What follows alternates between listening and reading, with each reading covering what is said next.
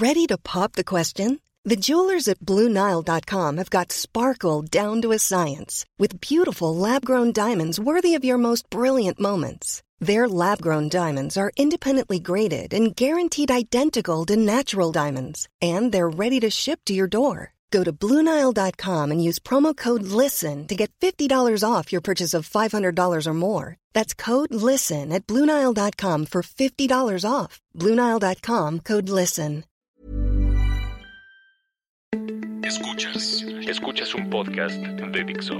Escuchas. Fuera de la caja con Macario Esquetino. Por Dixo. Dixo. La productora de podcast más importante en habla hispana.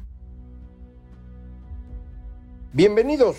Esto es Fuera de la Caja. Esta es la emisión número 61 de este podcast. Yo soy Macario Esquetino. Le agradezco mucho que me escuche. Y como esta es una emisión impar, nos toca hablar de la coyuntura, que me parece podemos aprovechar para concentrar en, dos temas. Uno es el económico. Eh, acaba de publicarse el dato del comportamiento de la economía de lo que se llama el Producto Interno Bruto en su versión oportuna, que es eh, un dato muy adelantado que produce INEGI desde hace relativamente poco tiempo, que aparece prácticamente a un mes de que termina el trimestre. Eh, no es un dato totalmente exacto, es una aproximación, pero bastante certera. Tiene una pequeña variación con lo que después ya se publica como el dato que se llama preliminar del Producto Interno Bruto, pero nos da una muy buena idea de en qué dirección va la economía. Y en esta ocasión el dato eh, indica una contracción de la economía mexicana en el tercer trimestre de este 2019, esto es julio-septiembre, comparado con el mismo periodo, julio-septiembre, de 2018. Esta contracción es pequeñita, es menos 0.4% del PIB, menos de medio punto, pero mm, es un comportamiento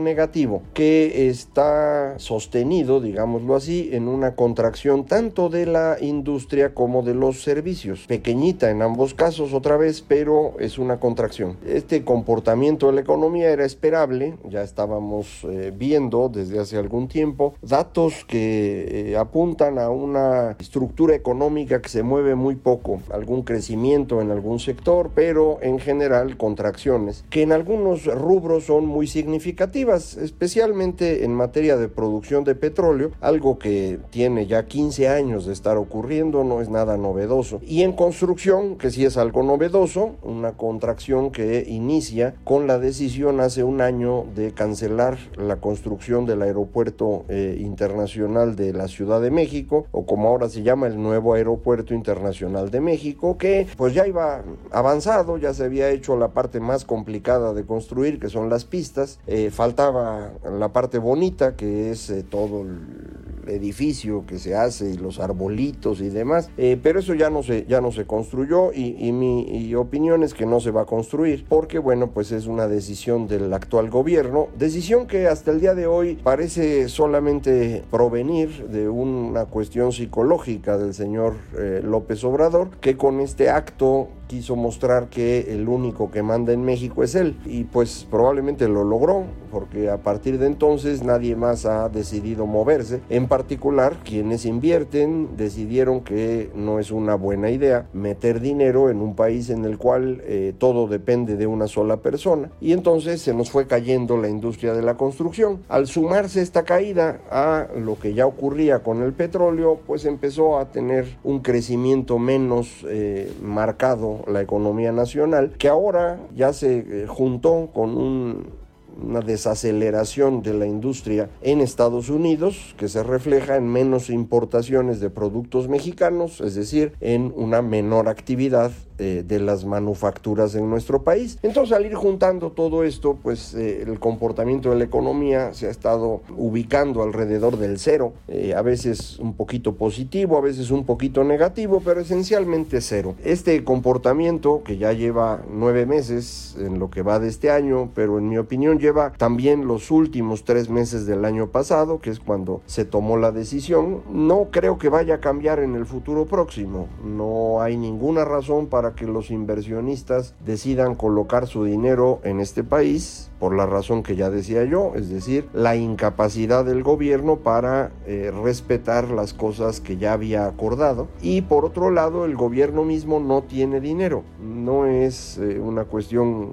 sorprendente, salvo para quienes no habían revisado las cifras, pero el gobierno mexicano es bastante pobre, uno de los más pobres del mundo. Eh, yo entiendo que a muchas personas les parezca este dato algo increíble, pero en realidad el gobierno mexicano recauda muy poco, aun cuando la reforma fiscal de 2013 mejoró significativamente la recaudación, seguimos estando muy por debajo de lo que hacen los países desarrollados, de forma que los recursos escasos que tiene el gobierno los tiene que asignar a, a una gran cantidad de cosas que le pedimos que haga, educación, salud, seguridad, pero también inversión en infraestructura, pago de pensiones, y no alcanza para todo, de forma que la inversión pública se ha venido contrayendo desde hace tiempo, eh, y ahora con el gobierno del eh, presidente López Obrador eh, está en los niveles más bajos de toda la historia registrada, es decir, desde 1939 no teníamos una inversión tan baja como la que tuvimos en 2018 en términos de porcentaje del PIB, es decir, en relación con el tamaño de la economía, pero para 2020 el presupuesto del gobierno federal es reducir esta inversión pública en 6% en pesos y centavos, lo cual significa una contracción de cerca del 10% en términos reales. De forma pues que la construcción seguirá cayendo a lo mejor menos rápido porque ya empezó un poquito de movimiento en eh, la construcción de vivienda y eso bueno va a compensar, pero eh, eh, el comportamiento no va a ser positivo. En materia de producción de petróleo también es cierto que la caída parece haberse detenido, pero aún en comparación anual seguirá siendo caída, es decir, números negativos por algunos meses más, de forma que no se ve cómo la industria pueda recuperarse. Por un lado, las manufacturas exportarán menos, por otro lado, la construcción no va a compensar la caída que trae y finalmente en materia de producción de petróleo, aunque pues todos tenemos fe en que las cosas mejoren, no hay razón para pensar en un crecimiento relevante. Así que la industria estará en cero o de ahí para abajo. En materia de servicios, eh, la dinámica que nos había ayudado mucho en los últimos años eh, se ha venido reduciendo y ahora tenemos un menor crecimiento en lo general y en varios de los sectores de las ramas que están en la parte de servicios tenemos ya números rojos. De forma pues que para 2020, eh, aun cuando todo el mundo está pronosticando crecimientos de 1, 1 punto y cachito, e incluso Hacienda estima 2% de crecimiento para el próximo año, yo me inclino a pensar que vamos a estar por debajo de cero, probablemente menos 0.5, probablemente menos 1%, esto dependerá muchísimo de lo que ocurra con las ventas a los Estados Unidos, pero no, no veo de dónde podríamos tener crecimiento. Ojo, no estamos hablando de una caída brutal de la economía, sino otra vez estancamiento que eh, ahora estaría un poquito abajo de cero y que a lo mejor en 2021 estará un poquito arriba de cero. Pero si usted ve a largo plazo, si vemos los tres años completos, este, el 20 y el 21, pues piénsele en cero y eso le va a ayudar a tener una perspectiva bastante razonable de lo que va a ocurrir. No, no creo que esto eh, cambie de forma significativa. El gobierno tiene la esperanza de que la aprobación del TEMEC, el nuevo acuerdo comercial con Estados Unidos y Canadá, pueda revertir esta situación. Yo lo dudo mucho, a lo mejor se aprueba, no, lo puedo saber, yo creo que nadie lo sabe, pero aun cuando se apruebe en este momento, no creo que cambie la dinámica. Es decir, los inversionistas extranjeros ya teniendo el TEMEC, tienen reglas más claras para lo que va a venir, pero, pero ya no saben quién va a gobernar Estados Unidos y no saben qué pensar del quien gobierna en México. De forma que eh, creo que van a detener su inversión de cualquier manera. Eh, si no hay TEMEC es peor, eso no hay duda pero aún habiendo Temec, eh, no creo que eh, nos empiece a llover dinero. Hay que recordar que estamos en un momento muy importante de cambio tecnológico que implica que quienes producen vehículos que habían sido de combustión interna se están moviendo ahora a vehículos eléctricos. Esta es una transformación que no es menor en términos productivos y que en una circunstancia de incertidumbre los puede llevar a considerar la inversión que hoy tienen en México como algo pues que está prácticamente ya utilizado, es decir, depreciado, como dicen eh, las personas que se dedican a los negocios, ya se usó, y que la nueva inversión, que sería en vehículos eléctricos, no tendría que hacerse obligadamente en este país, podría hacerse en otro. No sé cuál otro, porque ahorita ya ve que todos andan desordenados, pero ojo, no, no hay esta fuerza de atracción que México tuvo por mucho tiempo. Y, y esto a mí me parece un tema preocupante, en donde la generación de confianza se vuelve más importante que en otras épocas y ahora resulta que tenemos pues menos generación de confianza que en cualquier otro momento de los últimos 25 años. Así que sí estoy preocupado en eso. No tendría un efecto inmediato en 2020, no sé ya para 2021, lo platicaremos cuando ya tenga yo más información, pero de momento por ahí estaría yo preocupado. La otra esperanza del gobierno es que los privados inviertan, pero yo no sé de dónde. No creo que ningún eh, inversionista mexicano de los grandotes esté dispuesto a poner dinero en un proyecto que no está nada claro. Y me parece relevante en esto considerar eh, la debacle que ha estado sufriendo el gobierno mexicano en el tema de seguridad. Usted está enterado sin duda, porque noventa y tantos por ciento de los mexicanos se enteraron, de lo que ocurrió en Culiacán hace 10 días, poquito más, cuando el gobierno mexicano eh, intentó detener a uno de los hijos del Chapo Guzmán, lo hizo con las patas y no le quedó más remedio que soltarlo para evitar una catástrofe en términos de violencia en esta ciudad que aun cuando lleva décadas conviviendo con los narcotraficantes, nunca había vivido una situación como la que vivió en las horas que el señor eh, Ovidio Guzmán, el hijo del Chapo, estuvo bajo contención digamos, de estas fuerzas especiales. No me queda claro si del ejército, de la Guardia Nacional o quién hizo el operativo. Y no me queda claro porque el mismo gobierno ha, ha tenido un montón de versiones distintas. El mismo presidente dijo que él estaba enterado y había decidido el operativo, que después él había decidido que se soltara al, al joven. Después dijo que él no había decidido, pero que estaba enterado. Y después dijo que no estaba enterado de nada. Y en las últimas conferencias mañaneras ha sido una tragedia espantosa en términos comunicacionales porque el señor presidente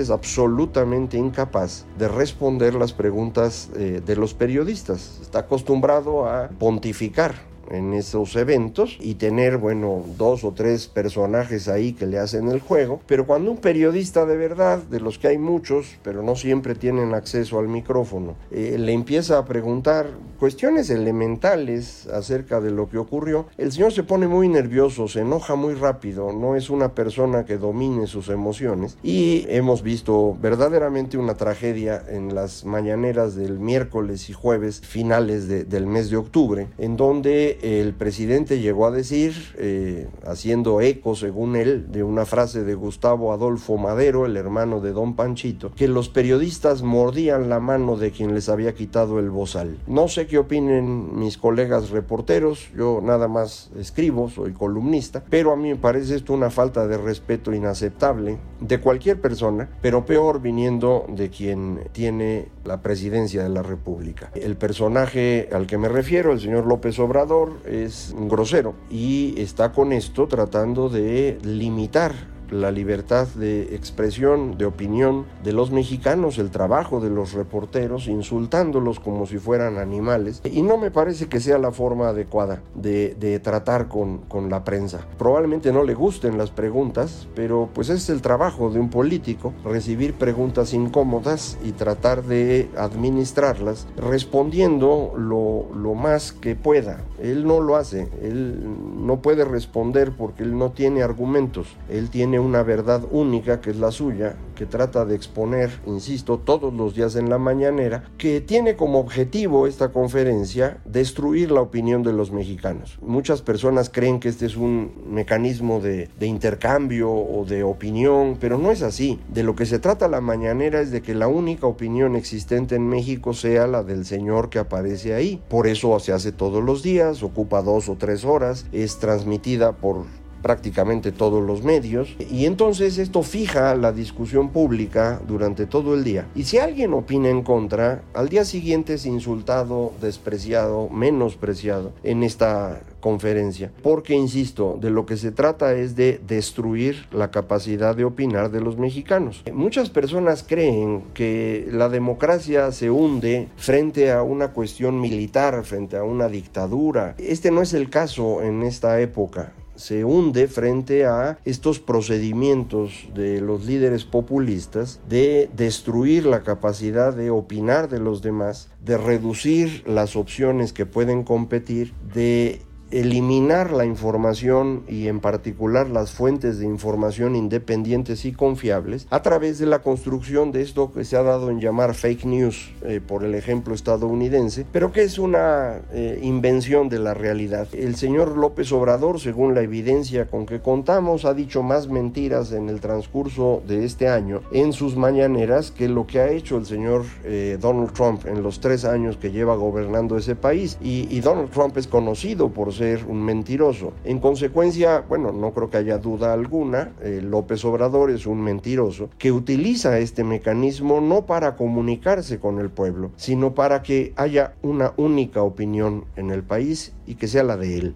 Es importante esto porque en lugar de discutir si la economía crece o no crece y si su idea esta de, de, desarrollo sin crecimiento es factible o no, trató de mover el tema a la cuestión de Culiacán porque pensaba que la iba a librar muy fácil. Y cuando los reporteros hicieron su trabajo, el señor se enojó y empezó a violentarse al extremo, insisto, de llegar a la frase que ya comenté. Entonces, estamos en una circunstancia compleja porque el señor presidente no solamente no está pudiendo gobernar, como debería ser ya muy evidente, no solo la economía está estancada, sino que además pues ha salido de sus cabales, ya no tiene control ni siquiera de su discurso y nos vamos a meter ya en el proceso electoral propiamente hablando de 2021. Falta tiempo para que esto sea formal, pero ya sabemos pues que Morena quiere contraer la cantidad de dinero que pueden tener los partidos políticos, esto con el argumento de que gastan mucho, argumento muy popular y populista, pero esto de lo que se trata es de que eh, solamente quien tiene el gobierno tenga recursos, lo que el PRI tenía pues, los que son viejitos como yo se han de acordar, el PRI tenía recursos, los demás no,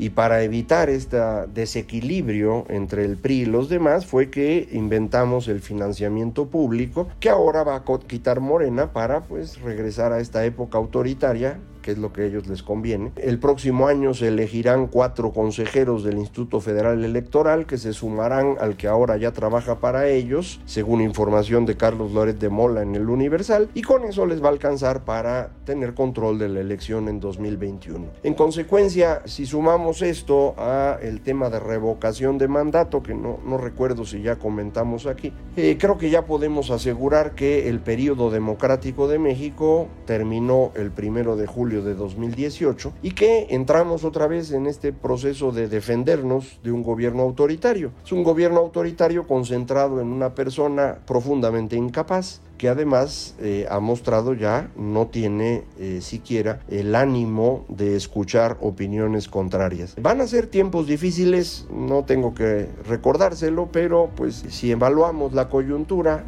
la conclusión no puede ser otra. Como siempre, yo le agradezco que me escuche aquí en Fuera de la Caja. Me puede mandar información con mucha facilidad. Eh, soy Macario MX, en Twitter arroba Macario MX, en correo electrónico macario arroba y la página electrónica es www.macario.mx. Yo le agradezco que me escuche. Nos, nos vamos a ver por aquí para seguir platicando el tiempo que sea posible. Esto fue Fuera de la Caja.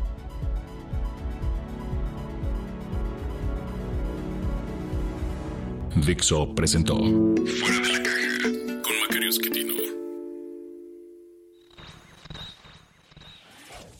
La producción de este podcast corrió a cargo de Pedro Aguirre. Coordinación, Verónica Hernández. Producción general, Dani Sadia. Flexibility is great. That's why there's yoga. Flexibility for your insurance coverage is great too. That's why there's United Healthcare Insurance Plans. Underwritten by Golden Rule Insurance Company, United Healthcare Insurance Plans offer flexible, budget friendly coverage for medical, vision, dental, and more. One of these plans may be right for you if you're, say, between jobs, coming off your parents' plan, turning a side hustle into a full hustle, or even missed open enrollment. Want more flexibility? Find out more about United Healthcare Insurance Plans at uh1.com.